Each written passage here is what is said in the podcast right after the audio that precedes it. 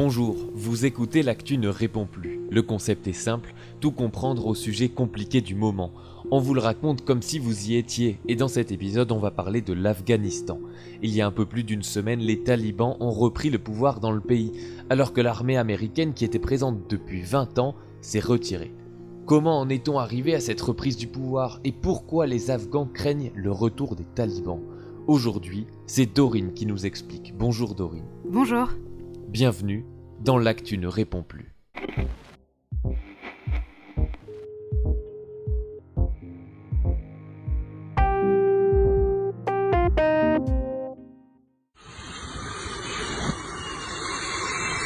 Nous sommes le 16 août 2021.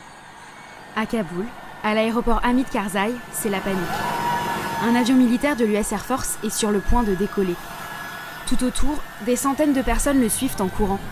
Elles essaient de s'accrocher au flanc de l'appareil, aux roues du train d'atterrissage. Toutes n'ont qu'un objectif, fuir l'Afghanistan. Et la seule porte de sortie, c'est bien l'aéroport. Mais pourquoi vouloir fuir à ce point? Hier, le 15 août, les talibans sont entrés dans la capitale et ont pris le contrôle du pays. Les talibans, ou étudiants de l'islam en français. Il y a 25 ans, ils étaient pourtant accueillis à bras ouverts comme des héros, ils entrent dans Kaboul. La ville est en ruine, et ses habitants voient en ces hommes leurs sauveurs. Les talibans sont enfin là. Ils vont mettre fin à la guerre. Ils vont nous sauver la vie. Un accueil donc bien différent de celui d'aujourd'hui. Pour comprendre pourquoi, il faut remonter encore plus loin dans le temps. Parce que le problème, il est bien plus vieux que ça. Alors, on s'accroche et on plonge dans les 60s.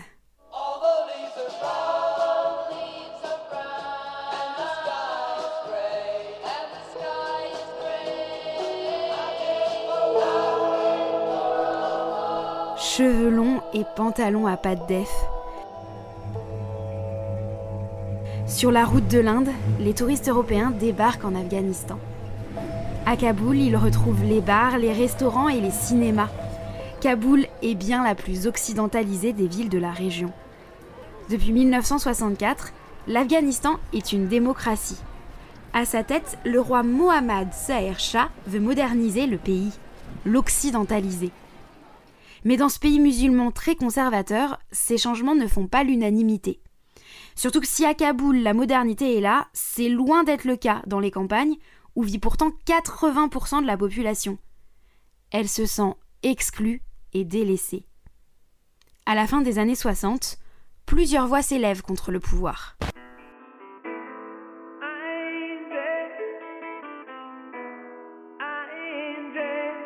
Nous sommes le 17 juillet 1973, tout de suite, le bulletin d'information. Le 17 juillet 73, un groupe d'officiers met fin à la démocratie. Le roi s'exile, son cousin et ancien Premier ministre, Daoud Khan, instaure une république. La monarchie appartient désormais au passé. La justice règne désormais sur ce pays. De belles promesses.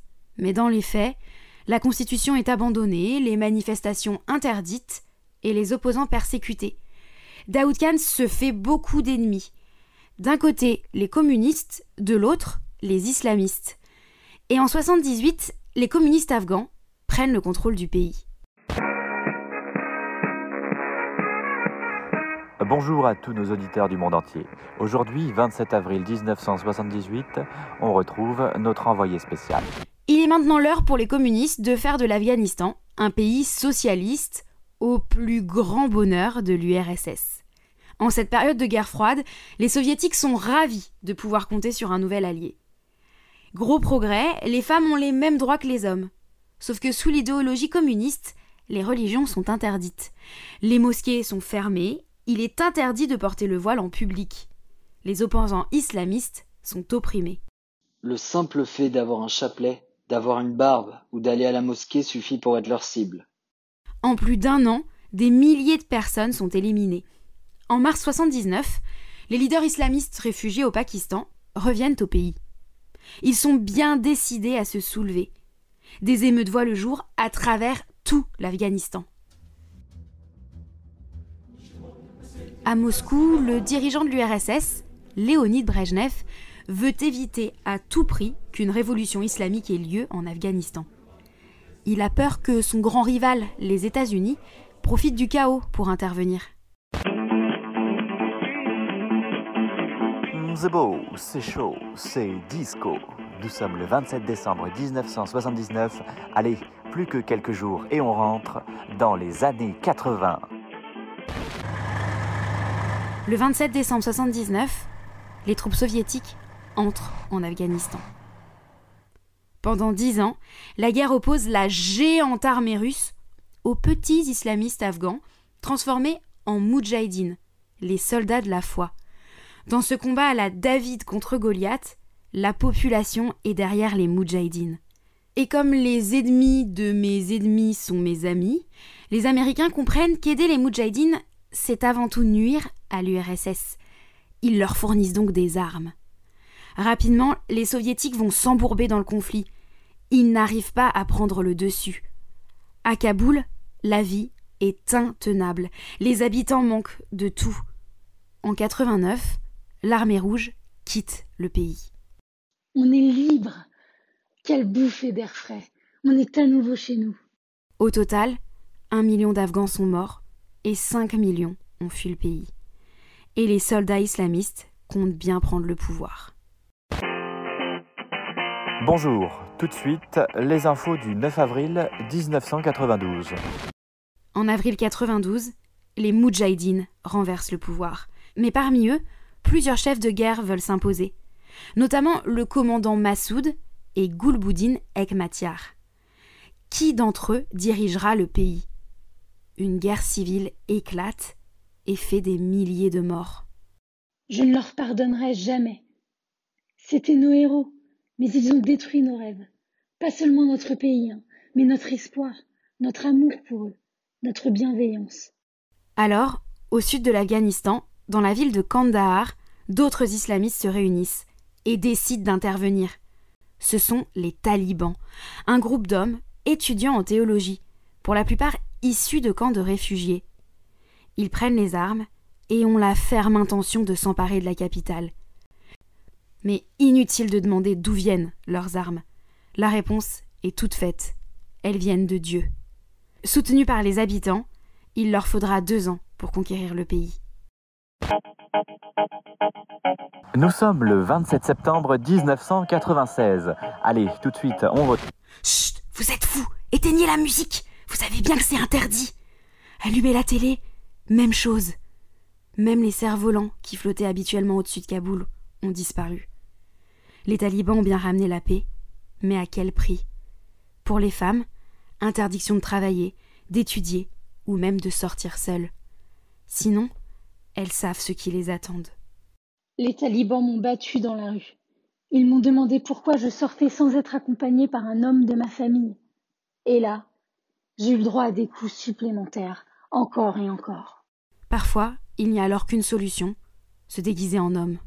Je vis dans la peur, mais au moins, je vis. J'ai toujours un canif dans la poche. Comme ça, si jamais les talibans m'attrapent, je n'aurai pas à subir la lapidation. Je pourrais me tuer avant. La vie continue à Kaboul, au rythme des lapidations et des exécutions publiques.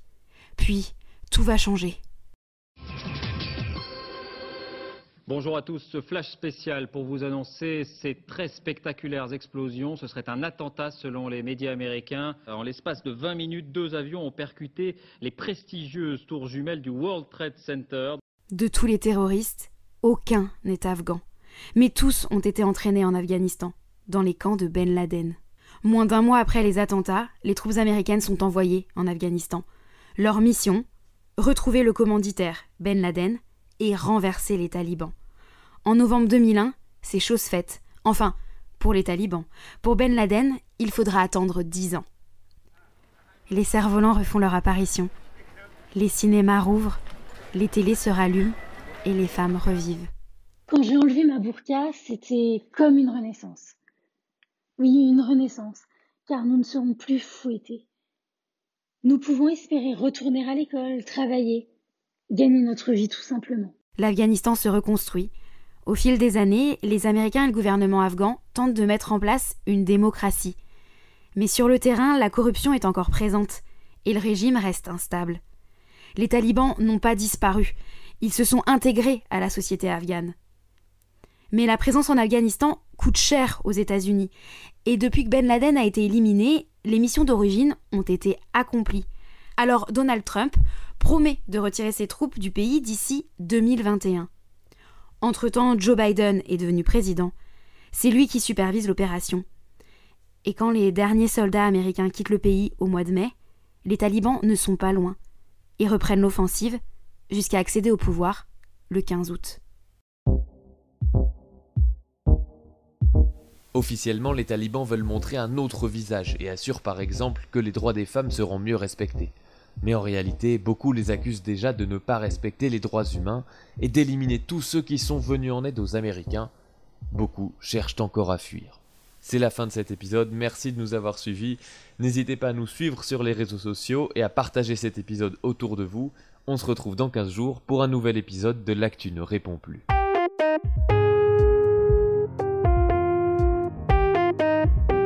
Retrouvez tous nos épisodes sur les plateformes de podcast et bien plus encore sur notre site l'actu plus.fr.